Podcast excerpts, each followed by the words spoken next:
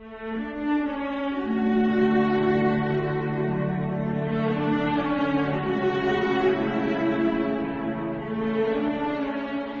este martes recemos con el Evangelio según San Marcos, en el nombre del Padre, y del Hijo, y del Espíritu Santo. Jesús entró a Cafarnaún y cuando llegó el sábado fue a la sinagoga y comenzó a enseñar.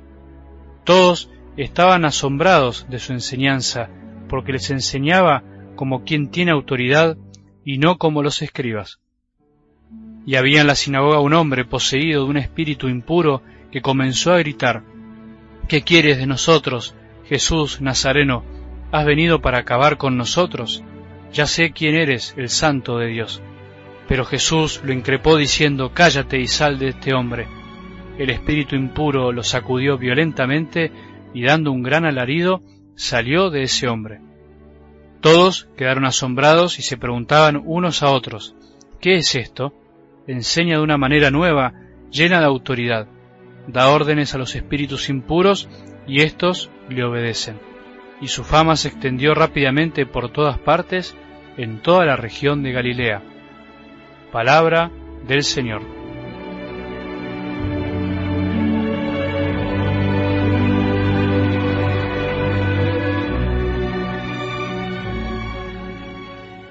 ¿Cómo cuesta cambiar ciertas cosas en nuestra vida? ¿Cómo cuesta cambiar cuando nos damos cuenta que es necesario cambiar, que es necesario hacer un esfuerzo para ser distintos, para amar.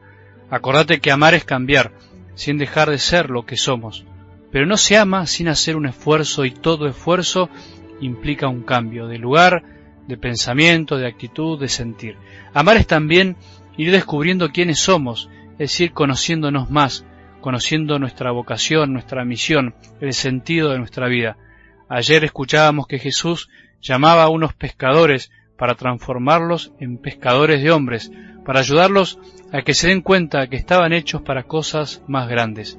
Pero eso lo fueron descubriendo poco a poco, en la medida que se dejaron amar por Jesús, en la medida en que fueron aprendiendo de Él, a medida que se fueron conociendo con sus limitaciones y capacidades. Es bueno que cada uno vaya pensando y rezando de la mano del Evangelio, con algo del Evangelio, ¿Qué cambios podemos hacer en nuestra vida?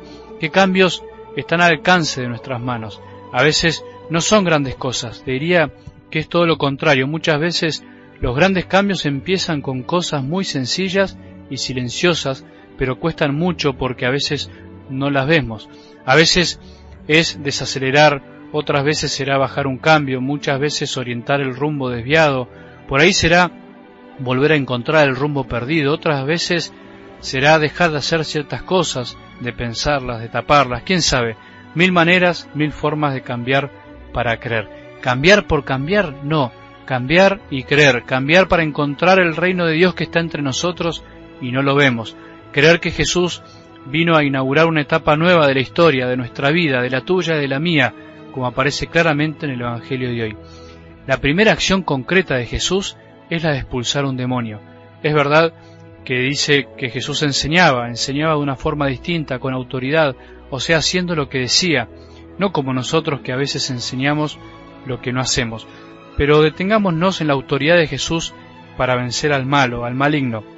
No hay que olvidarse de esto, no podemos pasar de largo en el Evangelio esto. Jesús vino a vencer al maligno y lo hizo claramente. ¿Qué quieres de nosotros, Jesús Nazareno? ¿Has venido para acabar con nosotros?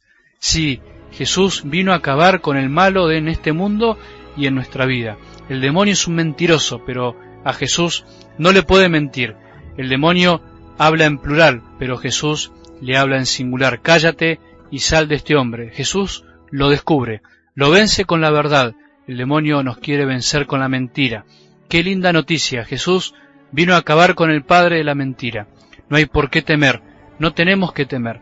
No hay que negar su existencia y su insistencia en alejarnos de Jesús, pero no hay que darle más entidad de la que tiene Jesús.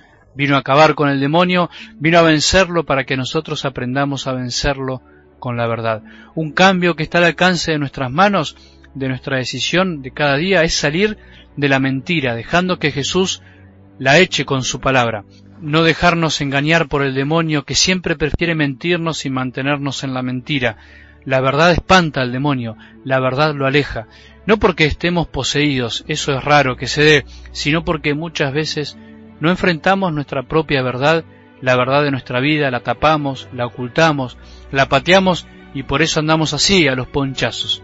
Dejemos que Jesús desenmascare las mentiras de nuestras vidas para dejar que su amor y su verdad nos llenen el corazón, nos llenen de alegría, que el Evangelio de hoy nos anime a confiar más en la fuerza del bien, en la fuerza de Jesús, que en el poder de la mentira, del oculto, del pecado. Cambiar y creer también quiere decir aceptar esta linda verdad. Te quería hacer acordar que si querés recibir los evangelios directamente en tu celular y no depender de otra persona, podés bajarte la aplicación de Telegram y buscar nuestro canal en el buscador de Telegram, que es algo del Evangelio. Que tengas un buen día y que la bendición de Dios, que es Padre misericordioso, Hijo y Espíritu Santo, descienda sobre nuestros corazones y permanezca para siempre.